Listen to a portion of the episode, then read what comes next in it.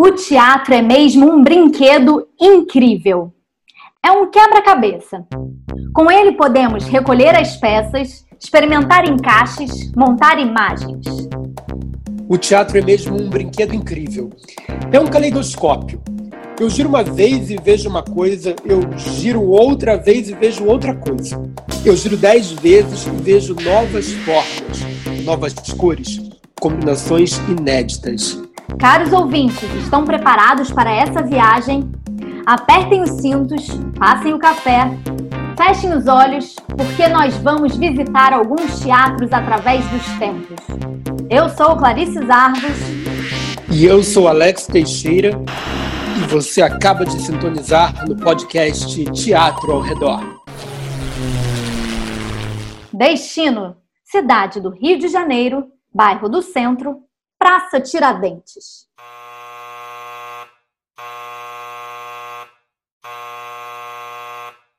Espetáculo, Espetáculo 3, 3, 3, Tiradentes, o teatro, o fantástico e o entorno inebriado. No programa de hoje, nós vamos falar sobre o... Caraca! Olha ali! É isso mesmo? Uma sereia e um pirata atravessando a rua da Carioca. Ih, olha agora. Uma onça abraçando um super-homem. Gente, o que está acontecendo? E aquele bonde vindo ali? Tem Flamingo, Mulher Maravilha, Unicórnio. E aquele pessoal saindo do mesmo banheiro químico? Tem bruxa, palhaço e até o diabo.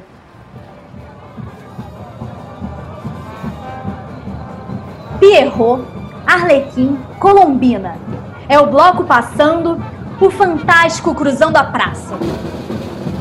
Respeitável público, povo da rua, não percam agora mesmo este inigualável, este inenarrável momento de fantasia. Forró Bodó, burleta musicada por Chiquinha Gonzaga, o Pé de Anjo, com músicas de Bento Mussoronga. E Reco Reco, com Henriqueta Brieba. No início do século XX, uma banda percorria Tiradentes às sete da noite, chamando quem estivesse na rua para assistir aos espetáculos. Ver ao vivo é melhor que ver gravado. Nos cinemas da Cinelândia não tem disso não, hein? São três peças seguidas. Eu disse três peças seguidas e você só paga uma. É preço de banana. É só na Tiradentes. 10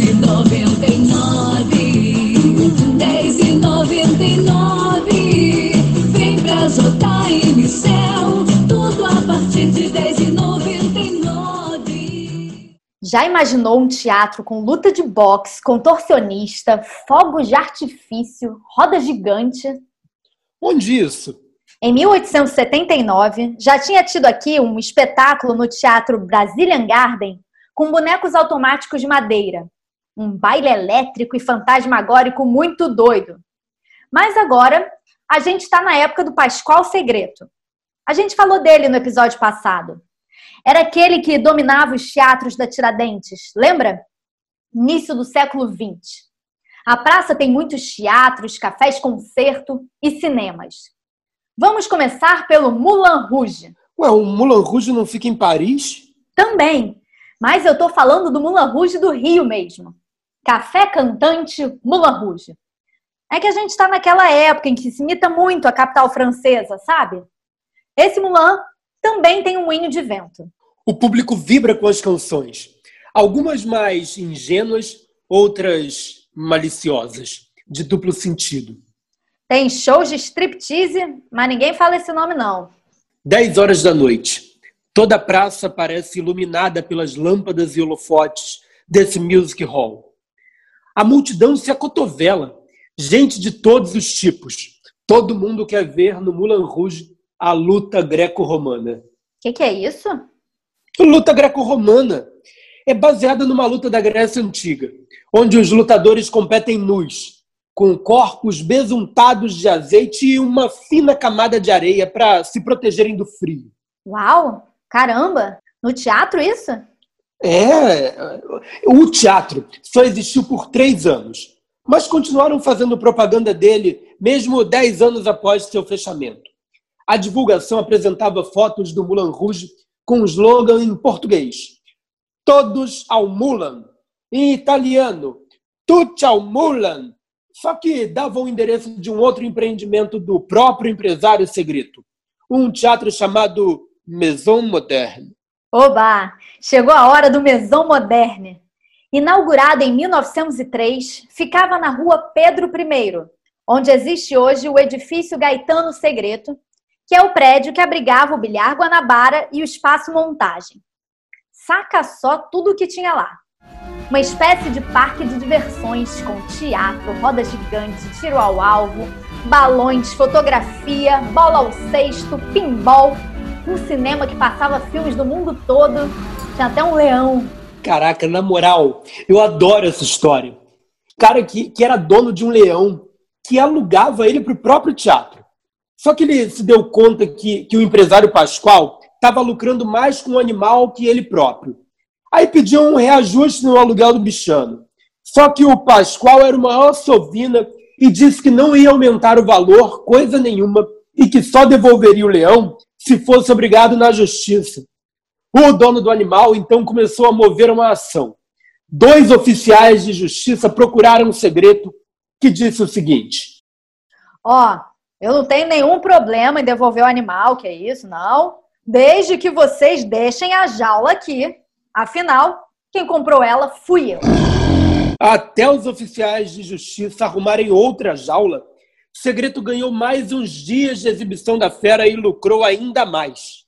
Dizem que ele era tão mão de vaca que, quando queria fumar, pedia um cigarro para um amigo e ficava com o maço todo. Ah, outros fatos históricos. Ali na porta do Maison Moderne era ponto de encontro dos republicanos.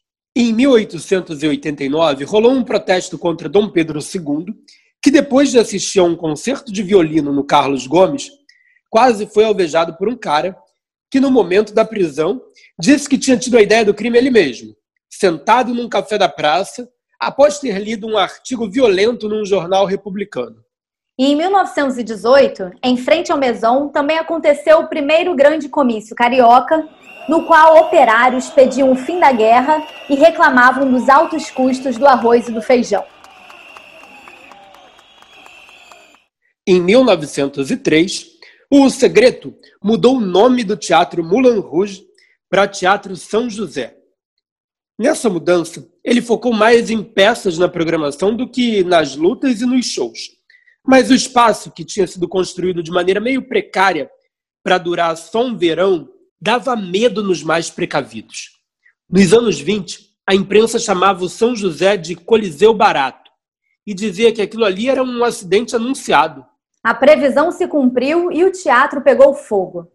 Depois foi reconstruído como um cinema em estilo Art Deco, que estava na moda naquela época. O prédio viveu tanto a Era de Ouro quanto à decadência da praça como polo de diversão. Nos anos 70 e 80, o São José exibia uns filmes B, tipo de karatê. Pois é.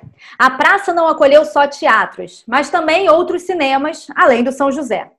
Teve o Cinema Paris, perto do João Caetano, que tinha uma tela de vidro.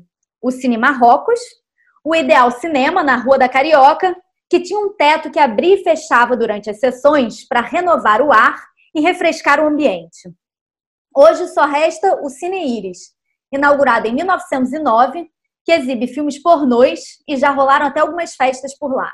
O Cine Ideal depois virou uma casa de festas. E hoje é meio bistrô, lugar para eventos. Se chama Maison Lefier. O Lefier, é, de trás para frente, quer dizer Eiffel. Isso porque o arquiteto Gustavo Eiffel, que projetou a torre, também foi o responsável por criar o Teto Retrátil do cinema, que hoje é um restaurante. Ah, tá. Ó, pegando o gancho do restaurante, o que, que você acha da gente tomar uma ali no bar do Nanã, hein? Opa, bora?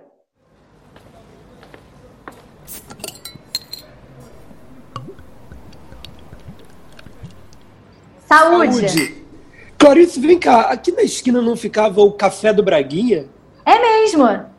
A fama do café com leite, sem usura e sem mistura. Era esse o slogan. no início do século XIX, o dono do café do Braguinha era um senhor muito simpático chamado Braga, que era amigo dos escritores e da galera do teatro. O João Caetano ia lá e convencia os poetas iniciantes a recitarem seus versos. O Braguinha mandava servir café com torrada nos camarotes do Teatro São Pedro, o atual João Caetano. O poeta Casimiro de Abreu era frequentador do estabelecimento e criou um anúncio poético no Carnaval de 1858, publicado no jornal Correio Mercantil. Durante a folia, quer ria, quer chore, quer core, donzela ou menina, quieta ou traquina, é bom vir a fama, beber bom café, com leite, sem leite. Que febre amarela não cai na esparrela de entrar cá na fama. Esses versos foram escritos na época da epidemia de febre amarela. O Café do Braguinha depois veio abaixo com as reformas do Pereira Passos. E já que o assunto é boemia, Noel Rosa frequentava os bares da praça e chegou a compor músicas para peças de teatro como Flores à Cunha e Figa de Guiné. Seu bar preferido era o Café Ópera, Estava sempre cheio de atores, porque ficava em frente ao prédio da SBAT, Sociedade Brasileira de Autores Teatrais. Mário Lago dizia que quando precisavam de dinheiro, podiam dar um pulinho lá e pegar um pagamento de direito autoral por alguma peça que já tinha estreado ou que estava para estrear. O Cabaré dos Bandidos, que ficava ao lado do Teatro Recreio, reunia um público homoafetivo e era um bar muito vivo e vibrante artisticamente. Aliás, você sabia? Que a música Folhas Secas, de Nelson Cavaquinho e Guilherme de Brito, eternizada por Bete Carvalho, foi composta no Cabaré dos Bandidos?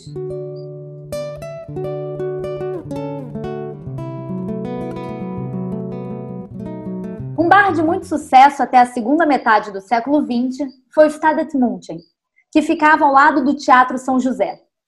Ele era frequentado por músicos, atores e compositores que varavam madrugada dentro. O Bar Luiz, que existe desde 1887 na Rua da Carioca, quase fechou as portas em 2019. Mas após mobilizações impulsionadas nas redes sociais, recuperou o fôlego e segue vivo como um dos bares mais antigos da cidade.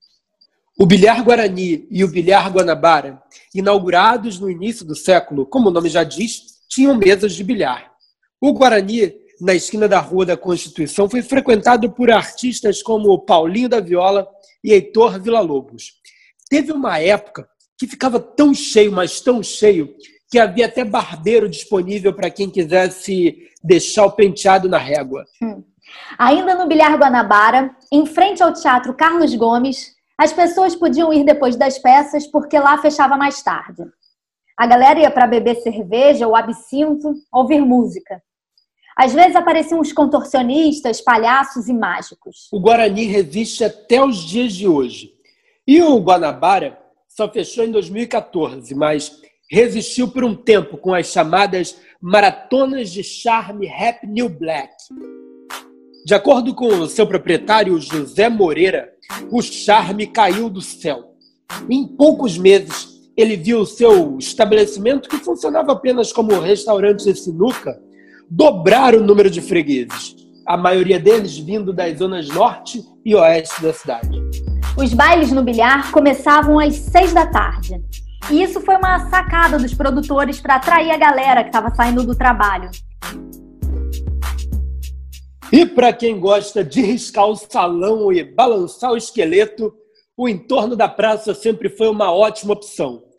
Do desvio ao ruínas, passando pela boca. É, Alex, é que é tanta coisa. Vamos deixar essa parte para outro programa? Beleza, beleza. Então, bora falar das gafieiras? A gafieira estudantina recebeu o título de Patrimônio Cultural Carioca. Ela foi fundada nos anos 20, no bairro do Flamengo. E em 42 se instalou na Praça Tiradentes, aproveitando o movimento do público do teatro de revista.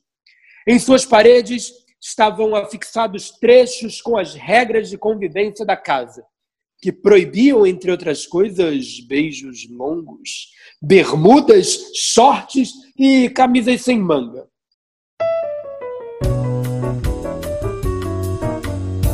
Ei, moço, olha o vexame. O ambiente exige respeito pelos estatutos da nossa gafieira. Dance a noite inteira, mas dance direito. Na década de 1970, a professora de dança Maria Antonieta Gai Cruz passou a dar aulas e atrair amantes da dança de salão, tornando-se uma espécie de promoter de eventos da gafieira, que depois eternizou batizando o salão principal com seu nome. Pelo seu palco já passaram figuras como Luiz Gonzaga, Hermeto Pascoal e Alcione. Na plateia, já curtiram uma noite ali Marcelo Mastroianni, Pedro Almodóvar, Jane Fonda e Mick Jagger.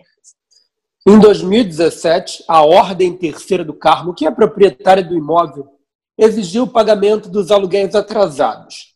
E assim chegou ao fim a história de 75 anos da Estudantina na Praça, que em 2018 reabriu com o nome de Nova Gafieira, agora sob o comando de Paulinho da Estudantina. Antes da Gafieira Estudantina se mudar para a praça, havia outra estudantina lá, o Estudantina Euterpe, que era um clube de músicos do qual Chiquinha Gonzaga fazia parte. No Euterpe, ela conheceu um grande amor e eles viveram juntos no apartamento 407 do edifício Gaetano Segreto, ali na Tiradentes, até o fim da vida. Nessa casa, ela musicou a peça Maria, de Viriato Correia. Ali pertinho da Tiradentes, na rua Frei Caneca, ainda está a Gafieira Elite, fundada em 1930 com o nome de Elite Club. Embora tivessem 450 casas de dança na cidade, nesse período a Elite tinha a ambição de ser uma das maiores. Entre os frequentadores famosos estavam Madame Satã, Pixinguinha, Cartola, Jamelão, Nelson Sargento, Elisete Cardoso, Emilinha Borba, Elza Soares, entre outros baluartes. O ator Grande Otelo também era figura certa na casa. Pelo palco da elite passaram a orquestra Tabajara, Caetano Veloso e Bete Carvalho.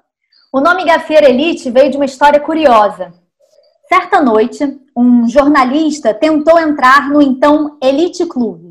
O homem foi barrado, pois estava muito bêbado e mal vestido. Contrariado, ele disse que o lugar não era um clube de dança e sim uma gafe. O ocorrido foi publicado no jornal Tribuna da Imprensa e o dono achou tudo muito engraçado. Da palavra gafe, teve a ideia para o batismo Gafieira Elite. A casa sobreviveu ao início do século XXI e eu já fui muito lá. E caraca! Eita, já são duas da manhã? Pô, eu já tô trocando as pernas. Esse barulho aí? Cara, eu acho que tá vindo um bloco ali. Sério? Serinho. E eu pilho, hein? Eu também. E partiu? Aí, Nanã, fecha pra gente aí, por favor.